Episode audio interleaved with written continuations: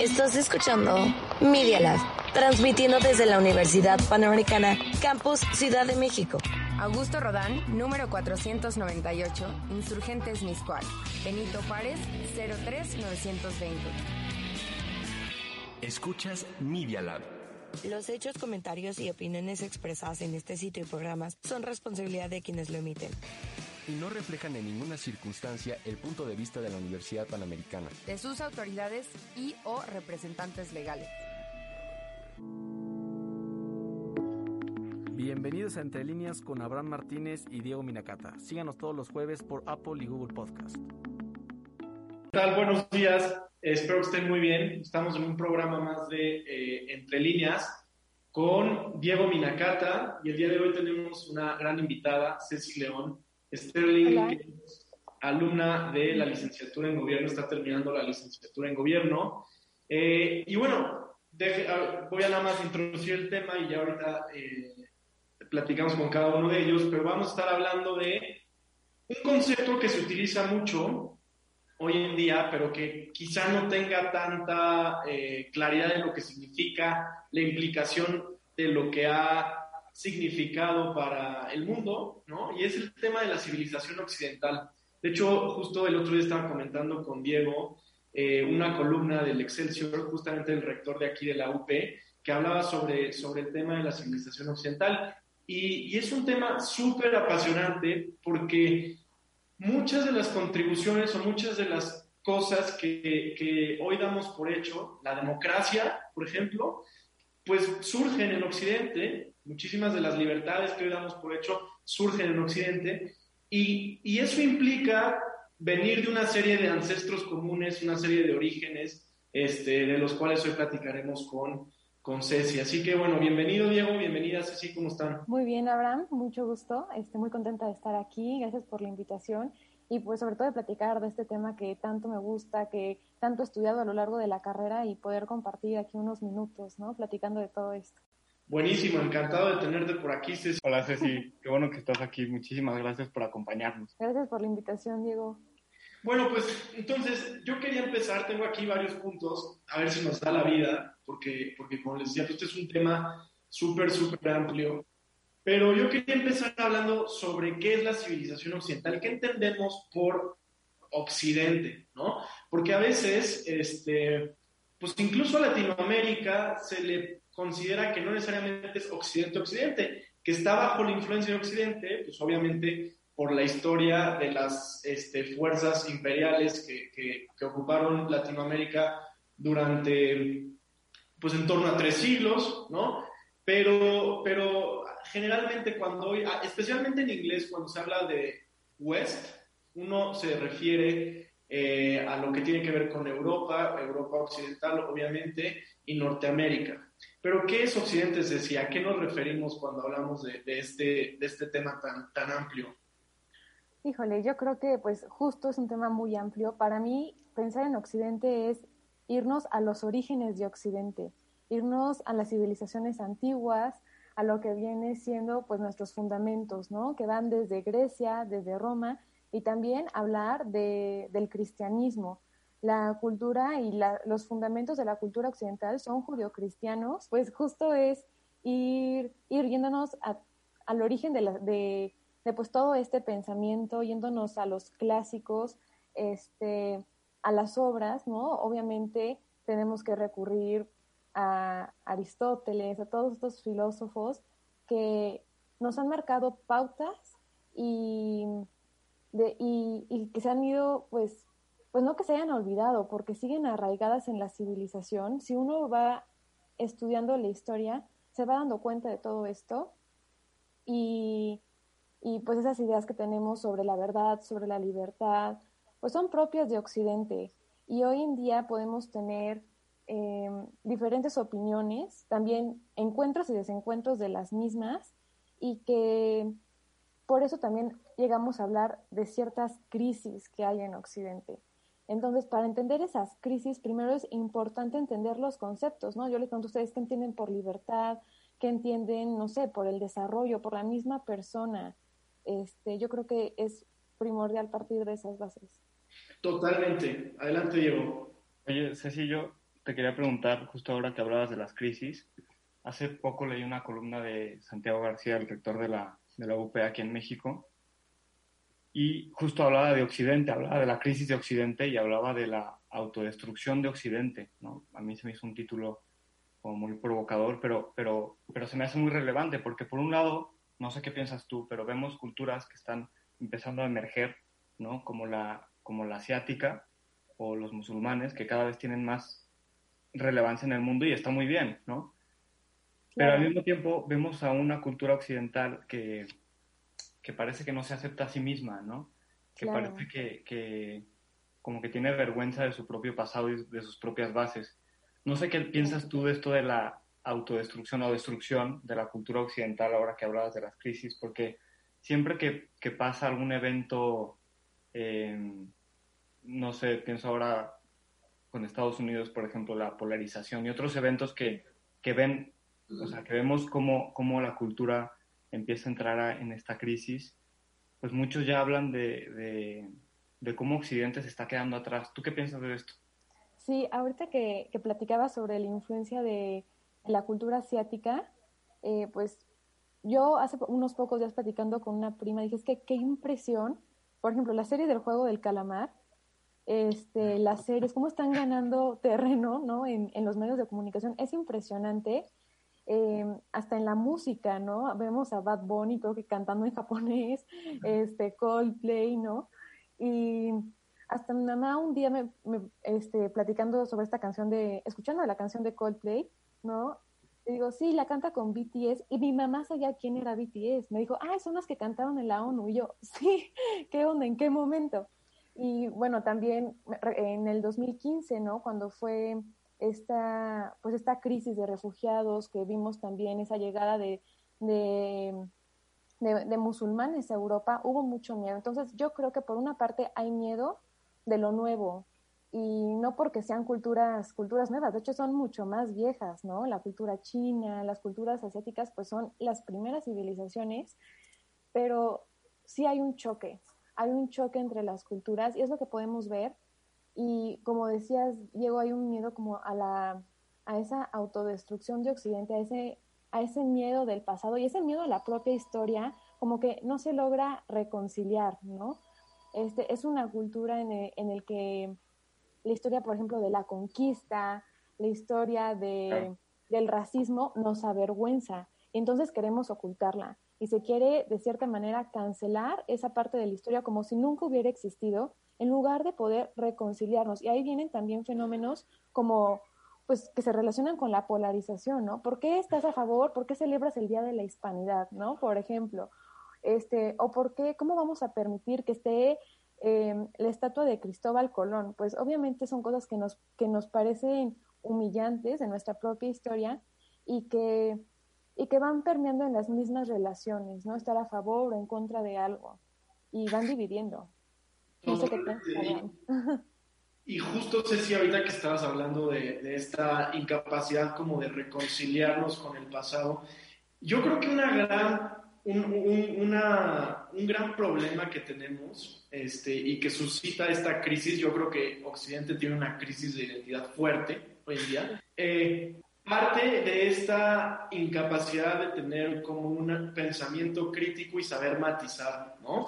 Es decir, saber, saber que han existido cosas increíblemente positivas y por eso Occidente pues ha dado pie a un este, nivel de progreso en distintos ámbitos que ningún, ninguna otra cultura ha visto. Y ahorita quiero mencionar algo en particular sobre eso. Y luego también pues que en Occidente, Occidente está compuesto de personas y está compuesto de individuos. Y, este, está, y ha estado compuesto a lo largo de la historia pues de distintas ideologías políticas y no todas esas ideologías políticas han vivido de acuerdo a la salvaguarda de los principios que Occidente ha propuesto desde su origen, ¿no? como tú ya decías, desde esta visión, eh, desde el punto de vista ético judeocristiana, pues Occidente exalta la dignidad de la persona, ¿no? Y eso, eso estaba en el centro del desarrollo de la cultura occidental. Obviamente no todo el mundo ha vivido de acuerdo a eso, obviamente eso ha causado toda una serie de problemas, eh, pues en Latinoamérica lo hemos visto y creo que es una conversación muy actual. Por ejemplo, esto que mencionas, esta incapacidad de ver o de sentirse incluso ofendido por el Día de la Hispanidad, pues es un poco esto, ¿no? Es, es una incapacidad de no, ver, de no saber matizar, de no saber reconocer el gran progreso este, y, y lo, también lo que dices, una necesidad de reconciliación. Y nada más lo que quería decir hace rato, justo el otro día estaba dando una clase este, de derecho comparado y estábamos hablando un poco del sistema eh, de justicia islámico, el derecho islámico, ¿no? Y algunos alumnos me preguntaban, estábamos hablando del periodo de la ilustración, este, y me preguntaban, oiga, ¿por qué no, por qué no, por qué no se dio una ilustración en la cultura islámica? ¿O por qué no se dio una ilustración en la cultura asiática? Y es una excelente pregunta, o sea, ¿por qué no se dio? ¿no? ¿Qué favoreció el que en, en, Occidente se diera esta ilustración en donde se puso, eh, se resalta la capacidad que tenemos como seres racionales, como tú decías, seres capaces de encontrar la verdad? O sea, ¿qué favoreció a eso en Occidente y por qué en otros lados no se dio de igual manera? Sí, híjole, son preguntas muy complejas este, y también muy interesantes, ¿no? ¿Por qué, ¿Por qué Occidente tuvo esa influencia?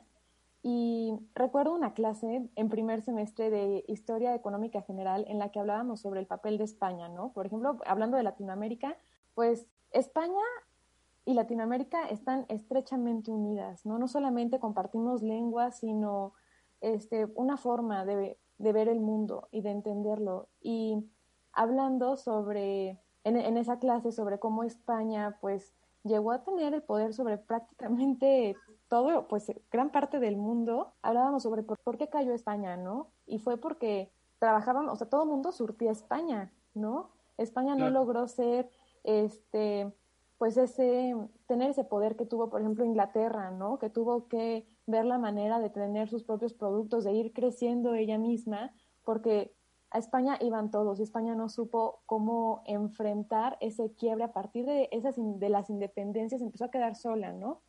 Entonces, es muy interesante el fenómeno de España, muy interesante cómo nos relacionamos en América Latina y también cómo lo entendemos en cada parte del mundo. Aquí crecemos con la idea de nos independizamos, España vino, hizo esto, trajo enfermedades y ahorita creo que también ese discurso se puede abanderar por, pues, por, por partidos políticos, diferencias políticas que buscan este, enfatizar las diferencias ¿no? de uno y de otro lado del mundo, tanto de España como en la América Latina, vemos esos movimientos en los que pues se pone, se pone la tilde en lo negativo del otro, en reconocer al otro, pero no solamente en su totalidad, sino en sus diferencias, en aquello que nos aparta. Y eso, pues yo lo veo muy marcado y se ve en la misma sociedad, o sea, se ve en el día a día en qué enfatizamos y en qué nos fijamos y se van creando desencuentros, ¿no? Y algo muy interesante de la, de la civilización occidental, pues es cómo entiende la persona, ¿no? La naturaleza humana. O sea, y ver a, al ser humano como un animal social, esa parte de la, de la socialización, es un elemento que, bueno, cuando yo lo leo me apasiona. Y la parte de la comunicación, que viene también pues de la misma raíz comunicar y crear comunidad, hoy no se entiende. Y justo por ver la diferencia, entonces una palabra que es tan común, comunicar, es comunión, pues se ve tergiversada y podemos ver las diferentes crisis, ¿no? De identidad, también de comunicación, de relaciones, entonces es algo muy complejo. Totalmente, no, y justo ahorita algo que, que quiero que entremos a, a, discutir es cómo, cómo efectivamente Occidente favorece este sentido del encuentro, este sentido de la polis como un lugar de encuentro y de comunión, claro. comunicación, ¿no? Pero cómo en Occidente también es donde surge el liberalismo, ¿no? Que el liberalismo al final de cuentas podríamos decir que vea la parte social como algo totalmente artificial, ¿no? Uh -huh. El liberalismo trae, trae, grandes ventajas, pero una desventaja que, que, que, ya discutiremos, pues es justo esto, que esta parte de la comunión y de lo, de, de lo común, que está en el origen del desarrollo claro. del pues se queda un poco de lado y eso genera un choque entre visiones, ¿no? Entonces, este, bueno, esto quiero que lo sigamos eh, comentando en un momento. Vamos a un corte y regresamos. Seguimos eh, conectados en Instagram en vivo. Estás escuchando Entre líneas, el podcast sobre la actualidad de la política en México con Abraham Martínez y Diego Minacata. Síguenos en nuestras redes sociales en Instagram y Twitter como Entre líneas-pod y en nuestra página de Facebook como Entre líneas podcast. Las finanzas no tienen por qué ser aburridas y sin sentido. Con Aureo el podcast podrás entenderlas mejor junto con invitados expertos en el tema, quienes te darán su perspectiva sobre el mundo bursátil.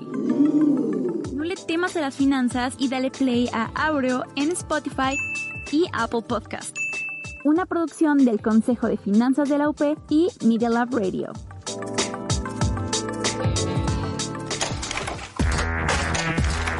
La Universidad Panamericana tiene un laboratorio de medios que se llama Media Lab. Media Lab. Experimenta.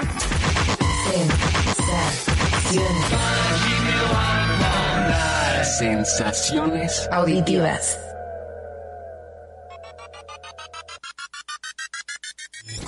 ¿Ya conoces Decision Makers? ¿No?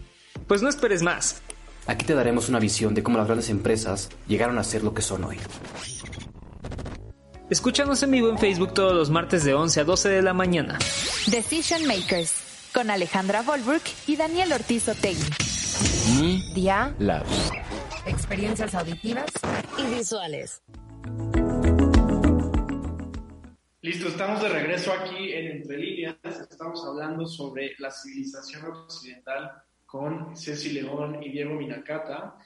Ya estuvimos hablando un poco de lo que significa Occidente, cuáles son algunos de sus orígenes. Ahorita donde vamos a entrar, o donde ya empezamos a entrar un poco, es al tema de, la crisis de Occidente, porque es una crisis que tiene varias aristas y, y, varias razones de ser, ¿no? Yo sé que esta es una pregunta muy compleja, todo esto implica preguntas muy complejas como las que ya hemos intentado empezar a contestar hace un momento, pero como les decía, en Occidente es donde surge el liberalismo, ¿no? El liberalismo afirma la individualidad de la persona. Y eso creo que es algo muy bueno. Y eso proviene de los valores occidentales, de la visión judeocristiana, de que todo mundo tiene un igual valor. ¿Están de acuerdo, no? Claro. Pero, pero ¿cómo, cómo esa parte, que es algo bueno, este, termina eh, en cierta forma, no quiero decir deformándose, pero termina llevándonos a un individualismo exacerbado que, que, choca también con este sentido de comunidad del cual hablábamos hace un momento, tan propio de Occidente. ¿Qué, qué podemos hacer al respecto? ¿Qué dicen ustedes? O sea, a ver, yo creo que por una parte es que es justo lo que dices. O sea, Occidente es, una cultura que ha aportado mucho al mundo. Y, y, me parece que una de las cosas más importantes que, que podemos rescatar, pues es el valor de la persona, ¿no? La dignidad humana. Y, y cómo esto, eh, pues lo podemos ver, por ejemplo, en la libertad, ¿no? Y, y en los derechos humanos que, que pues, que no, no, no, podrían haber existido si no hubiera sido por el liberalismo. Pero efectivamente, yo, yo creo que esta crisis parte de negar las, la propia raíz de Occidente, porque entonces lo que sucede es que, pues, absoluto, o sea, convertimos ideas que, que dependían de ideas más importantes, ¿no? de, de la raíz, de la cultura romana, del cristianismo, de los griegos, y, y, me parece que absolutizamos esas ideas y es para mí cuando, cuando se corrompe esto, ¿no? Cuando, por ejemplo, absolutizamos la idea de la, de la libertad. El hombre lo más importante que tiene es que es libre y lo más importante que tiene que conseguir es su libertad y en la medida en la que lo consiga, pues va a ser más hombre. Cuando no es así, o sea, es importante entender, por poner el ejemplo de la libertad, que este es un medio. Y vemos, me parece, como en, en, algunos países, por ejemplo, el tema de los derechos humanos, se ha utilizado para, para justificar todo tipo de cosas. Cosas muy absurdas como políticas públicas, clientelismo electoral, que lo esconden como si fuera derechos humanos. Totalmente. Yo creo que esa parte de fragmentar lo que viene siendo un todo, pues es algo, es algo muy delicado y que puede parecernos algo muy del mundo de las ideas y de, no, pues, ¿qué, qué repercusión tiene en, en la vida real? Pero ahorita que Abraham hablaba de las crisis de, de, de Occidente, yo decía, ¿desde cuándo, o sea, desde cuándo podemos irnos, no? O sea, yo pienso claro. en, en el paradigma que fue la Segunda Guerra Mundial y el Holocausto y el asombro porque parecía que todo era un progreso constante, ¿no? De lo que era Occidente y de que vamos creciendo, esa idea de, pues, ¿qué pasó con la dignidad humana después de, después de, Auschwitz? Es como luego se dice. y que viene la Declaración Universal de los Derechos Humanos y entre todas las diferencias que había en el foro de las Naciones Unidas para poder hablar de derechos humanos y sobre algo que teníamos en común, se tuvieron que ir a esas raíces de lo que de lo que es la persona y de cómo se entiende en Occidente. Y yo me acuerdo hace tiempo leí por ahí a un era, era un autor que hablaba sobre la belleza después del holocausto, o sea, cómo vamos a poder, cómo voy a volver a escribir un poema después de esa masacre. Y creo que en Occidente, como se encuentran esas caídas, también se encuentra esa manera de levantarse, porque a Occidente, le, o sea, los griegos eran los que nos, decían, nos hablaban sobre la verdad, el, el bien y sobre la belleza, ¿no? Entonces ahí mismo podemos ir encontrando las respuestas. Ese Abraham es que pues somos personas. Entonces en los ideales se pueden quedar muchas cosas, este, pues o sea, continuando como ideales, pero a la mera hora también en, en esa misma cultura podemos encontrar pues la forma de reivindicarnos, por decirlo de alguna manera. Totalmente, ¿no? Y ahorita, digo, los dos tocaban dos puntos súper interesantes. Hablaba, hablaba Ceci de, de, esta tendencia a fragmentarnos que se ha venido dando y que creo que en buena medida se debe a algunas de las visiones eh, que surgen como en, en, el seno del liberalismo, ¿no? De, en donde, como decía Diego, se pone como un valor absoluto la autonomía individual de las personas, cuando en realidad, efectivamente, la libertad individual es algo central, es algo que reconoce la dignidad de la persona este, por lo que es, ¿sí? Pero, pero es una libertad que tenemos que entender en el contexto de todo lo demás, no es una autonomía desconectada del resto. A lo que voy con esto es, el liberalismo le ha dado un gran énfasis a esta parte de la, de la autonomía, pero como decía Diego, ha perdido esa conexión con algunas otras ideas que son todavía más importantes para de verdad poder entender de manera correcta la libertad. Y, y parte de, de, entender de manera correcta a la libertad, tenemos que entender de manera correcta a la persona. ¿No? Como seres capaces, como decía Ceci, de encontrar el bien, la belleza, lo bueno. Y eso es algo que no sé cómo lo vean ustedes, pero, pero hoy en día tenemos un gran problema en el sentido de que pensamos que la verdad no es algo asequible, ¿sí? O sea, en cierta forma, igual yo leía en un artículo de The Atlantic el otro día, de cómo hasta cierto punto, y se ve en algunas de las universidades estadounidenses o de otros lugares, eh, estamos cayendo en una especie de oscurantismo nuevo, en donde la razón ya no es lo que, lo que lleva esa búsqueda de la verdad. Lo que la lleva es el sentimiento individual. Claro, la emoción. Uh -huh. La emoción, el no sentirme ofendido, uh -huh. ¿no? De acuerdo. Eh, y, y, no sé cómo lo ven ustedes, pero creo que esto genera un gran problema. Porque uno de los pilares de Occidente es la búsqueda de la verdad. O sea, ¿cómo le hacemos para ir cambiándole, para ir dándole la vuelta? Es la pregunta del millón, pero pues un poco para esto, para esto es el podcast, ¿no? Para ir intentando encontrar soluciones este, pues que nos permitan ir resolviendo algunos de estos problemas. Sí, sí, adelante, sí. Sí, pues ahorita que hablaba sobre la emoción, yo creo que parte de no fragmentar tampoco a la persona, pues es entender a la persona de una manera integral. Este, la parte de la razón, ¿no? La parte de la voluntad y la afectividad que por muchos años se dejó de, o sea, no, no se le daba la atención que necesitaba y pues que también es, es, es muy importante y a través de las emociones se pueden manipular, pero también se pueden alcanzar pues muy, ideales, ideales grandes. Marta Nussbaum, cuando habla de las emociones políticas, a mí me encanta porque pone, por ejemplo, este, a Martin Luther King, ¿no? Este, líderes que han sabido identificar esas emociones y pues llevarlas hacia un bien, ¿no? Este, no sé si me esté cortando un poco. No, no, no, no, no. Ah, y, perfecto. Y, o sea, excelente punto, totalmente. Sí, y pues bueno, de la parte de la razón, pues saber ir matizando, como hablabas al principio, encontrar esos matices entre lo que conozco y lo que siento, porque hay una gran diferencia, ¿no? Entre conocer, en, en adecuarnos a lo que es la realidad o a solamente ir por el mundo diciendo, si es que como yo siento esto, yo siento lo otro, así son las cosas. Y cómo poder ir matizando, saber entender cada una de esas partes, pero teniendo claro, pues, hacia qué le tiramos, porque muchas veces ni siquiera tenemos en cuenta hacia dónde queremos llegar. Sí, y pues es impresionante, ¿no? El tema de las emociones, este, un campo que, causa curiosidad, que se, que hay, pues, diferentes puntos de vista al respecto, ¿no? Eh, diferentes corrientes, este, de pensamiento, en, en la aproximación que tienen hacia la parte de las emociones. Y ahorita yo quería pensar en, en el tema de la polarización como una de las crisis que a mí me preocupan más de, de Occidente, porque es una fragmentación de la sociedad impresionante y de las ideas también es quedarme con una parte y defenderla a rajatabla sin estar dispuesto a abrirme a escuchar ni siquiera a la otra persona, a la otra postura. Hay una frase de que leí de Benecto XVI que decía que en el error del otro pues también hay algo de verdad, podemos encontrar qué punto qué hay de razón en la otra persona, no simplemente cerrarnos y además hay veces que ni siquiera entendemos lo que estamos defendiendo, lo defendemos porque es lo que queremos toda la vida y de ahí hay una cerrazón pues que imposibilita el diálogo y el diálogo es esencial para crear comunidad y para seguirla creando, ¿no?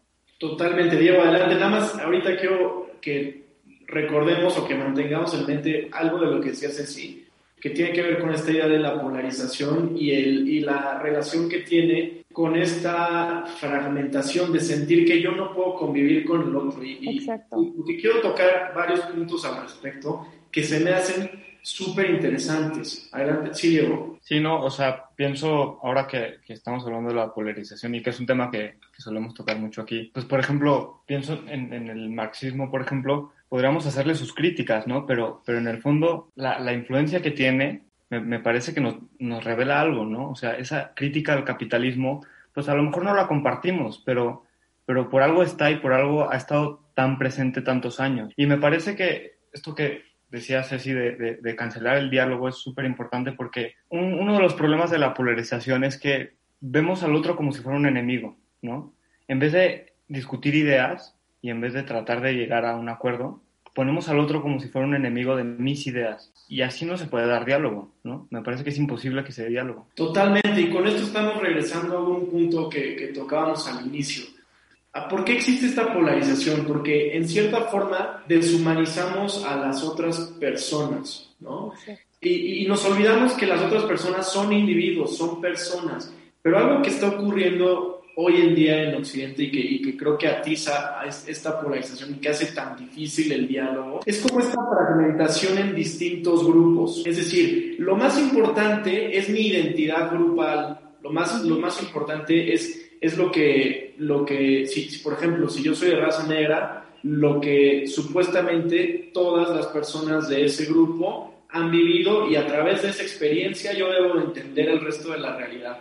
¿Y qué hace eso? Pues eso cancela la posibilidad de razonar con la otra parte, ¿no? Porque se entiende al mundo desde estas perspectivas como estructuralistas, en donde no hay mucho margen de maniobra. O sea, si, si estructuralmente me han oprimido todo el tiempo los distintos grupos que han estado en, pues, arriba, en el poder, pues no hay más que desarmar eso, esta deconstrucción ¿no? de las estructuras. Pero ¿qué te deja esa, esa, esa deconstrucción de las estructuras?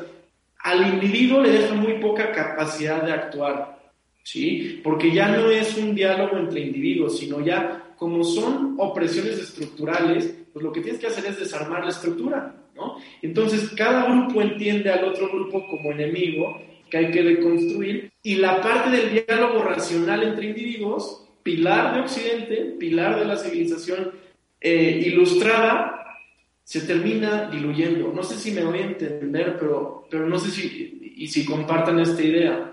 Yo completamente, porque hablas ahorita de identidad y creo que este es como una paradoja, ¿no?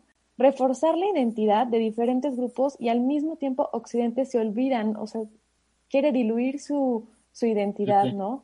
Entonces, eso a mí, a mí me impresionó, porque sí, por una parte, la identidad de, de diferentes grupos, ¿no? O de hombres, de mujeres, esa diferencia tajante y al mismo tiempo olvidar eso que tenemos en común, esos pilares y esa identidad que, pues no nos define, pero sí nos marca ciertas pautas. Y algo, perdón Diego que interrumpa, pero algo que a mí me parece que, este, que, está, que es lo clave de este problema, es que cuando nuestra identidad de grupo se vuelve tan fuerte, este, pues entonces estamos negando la capacidad que tienen de mejorar los otros individuos, porque tú ya estás dando por sentado que como pertenecen a otro grupo, pues por pertenecer a ese grupo, ya yo soy incapaz de convivir con él a menos de que de construyamos esas opresiones estructurales que a lo largo de la historia supuestamente, o bueno, no supuesta, porque efectivamente, como decíamos al inicio, ha habido opresión y opresión muy arraigada de distintos grupos. Eso en definitiva, el tema es no saber matizar y no saber que para solucionar eso, más que arraigarnos en estos enclaves, en estos cotos, pues lo que tenemos que hacer es promover el diálogo entre los individuos y que las condiciones de diálogo entre todo individuo sean igualmente, o sea, eh, parejas. Adelante, Diego, perdón. No, justo, o sea, ahora que estamos hablando de, de Occidente, a ver, sí es cierto, hemos pasado por mil crisis, o sea, Roma se cayó y, en fin, o sea, o sea, cambios y, y, Occidente ha vivido durante muchísimo tiempo y, una de las grandes cosas que ha tenido esta cultura es que ha, ha, sabido tomar lo mejor de todas las culturas, ¿no? Pero también creo que es cierto que, que Occidente se está transformando, ¿no? O sea, si uno va, si vas a Europa, pues ya, ya no es la misma que, que antes, o sea, digo, parece broma, pero, pero en Italia ya no ves italianos, ¿no? ya no, ya no viven italianos. Y en Francia igual. Entonces creo que, creo que sí estamos viviendo un cambio muy importante que, que a lo mejor es natural, pero, pero en, este, en este cambio, y justo lo que decías, o sea, ahora que se está diluyendo de alguna manera las ideas de Occidente, pues me parece que es muy importante volver a esas raíces, ¿no? O sea, en medio de, de, cambios tan importantes que están transformando a la cultura, pues es volver otra vez a las raíces. Totalmente, y ahorita que hablas del cambio, Diego, o sea, creo que no se trata como de... Ese volver a los orígenes, ese reconocer a los orígenes, no, se, no, no implica un no adaptarse al cambio. Pues obviamente, eh, han cambiado las cosas y como dices, pues, por ejemplo, la migración ha hecho que, que, nuevos grupos se involucren a lo que es Occidente y eso es muy positivo, siempre y cuando Occidente no, no pierda, eh, este, digamos, las bases sobre las cuales están construidas este, pues, todas sus instituciones. Pienso por último, que ya casi se me está acabando el tiempo, o sea, pienso en la Unión Europea. La Unión Europea surge en un sentido de común identidad ¿no? Y, hay igual un, gran discurso este, de un filósofo italiano, un político italiano que se llama Marcelo Pera, me parece que, no estoy seguro si con Benedicto XVI o con quién, pero donde habla sobre cómo eh, la Unión Europea es justo una, una manifestación de esta cultura en común que existía, pero parte, parte de ese negar, la, negar los orígenes o no ser capaz de reconocer los orígenes, pues ha llevado a la Unión Europea a una, crisis fuerte, ¿no? En donde, en donde se entiende, pues, por ejemplo, tenemos el tema del Brexit, donde ya no está tan claro que la Unión Europea vaya a subsistir con la fuerza con la que surgió y que le permitió a Europa vivir de manera pacífica después de la Segunda Guerra Mundial. A lo que voy con todo esto que, que te estoy diciendo ya hacia el final, pues es que eh, Occidente no es que se niegue al cambio, no se debería negar al cambio, no se debería adaptar a lo que a los nuevos movimientos, me, refiero a las nuevas formas de, de, migración, de vida, o sea, creo que no implica eso. Ser de Occidente no implica ser de una cultura cerrada, para nada. Lo que sí implica es tener una serie de valores o una serie de principios bastante claros. No sé si, si estén de acuerdo con esto, ya casi vamos terminando. Sí, me encantó, me encantó cómo, cómo cerraste con, no, no, no significa, pertenecer a una cultura no es cerrarse, sino tener claro quién se es y estar abierto a la pluralidad, ¿no? Que es finalmente lo que va construyendo y lo que une eso, esos orígenes con la apertura a lo que viene. Entonces me encantó y creo que pudimos tocar temas, este, pues complejos, pero aterrizados, ¿no? Totalmente, Diego. No, sí, muchísimas gracias. O sea, la verdad es que yo creo que en, tiempos de crisis es muy bueno esto, ¿no? O sea, volver, volver a las ideas que nos importan, ¿no? No, no. Digo, a ver, ya todo lo malo creo que ya lo sabemos. Eh, los errores históricos, pues, pues sí, digo, es, es, propio de su época. Me parece que ahora en, en, momentos tan, tan importantes de transformación, es vital que volvamos a esas ideas importantes que en el fondo son las que, pues, las que permitieron el florecimiento de una cultura como, como esta, ¿no? Totalmente. Y bueno, pues ha sido una gran, gran conversación, Ceci. De verdad, mil gracias por haber venido. Diego, muchas gracias. Se quedan pendientes muchísimos temas, pero bueno, eh, tendrás que regresar, Ceci, tendrás que regresar a, que, a que terminemos, bueno, no terminaremos nunca, pero bueno, sigamos hablando de este tipo de cuestiones, porque como dice Diego, creo que en estos momentos de crisis, este, pues es cuando surgen le, digamos, pues nuevas, nuevos esfuerzos y que, que, al final de cuentas son como lo que le van dando empujones a la cultura. Todas, todas las culturas tienen bajones, pero creo que estamos en un momento muy bueno para poder como sentarnos a reflexionar qué es lo bueno, qué cosas hay que cambiar y cómo ir hacia adelante. Así que, este, pues nada, de nuevo mil gracias Ceci, mil gracias eh, Diego, gracias muy gracias Paola y Vamos a cerrar aquí el, Instagram y nos vemos la próxima semana. Este podcast va a salir, se publica ya en, la plataforma de Google y, de Apple Podcast el lunes. Este, ahorita estuvimos en vivo en Media Lab. Así que bueno, síganos escuchando en Entre Líneas y nos escuchamos la próxima.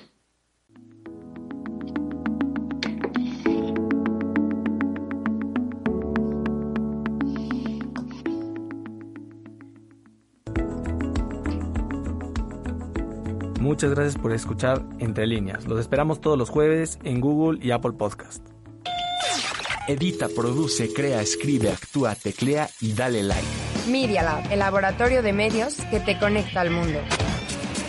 medialab.up.edu.mx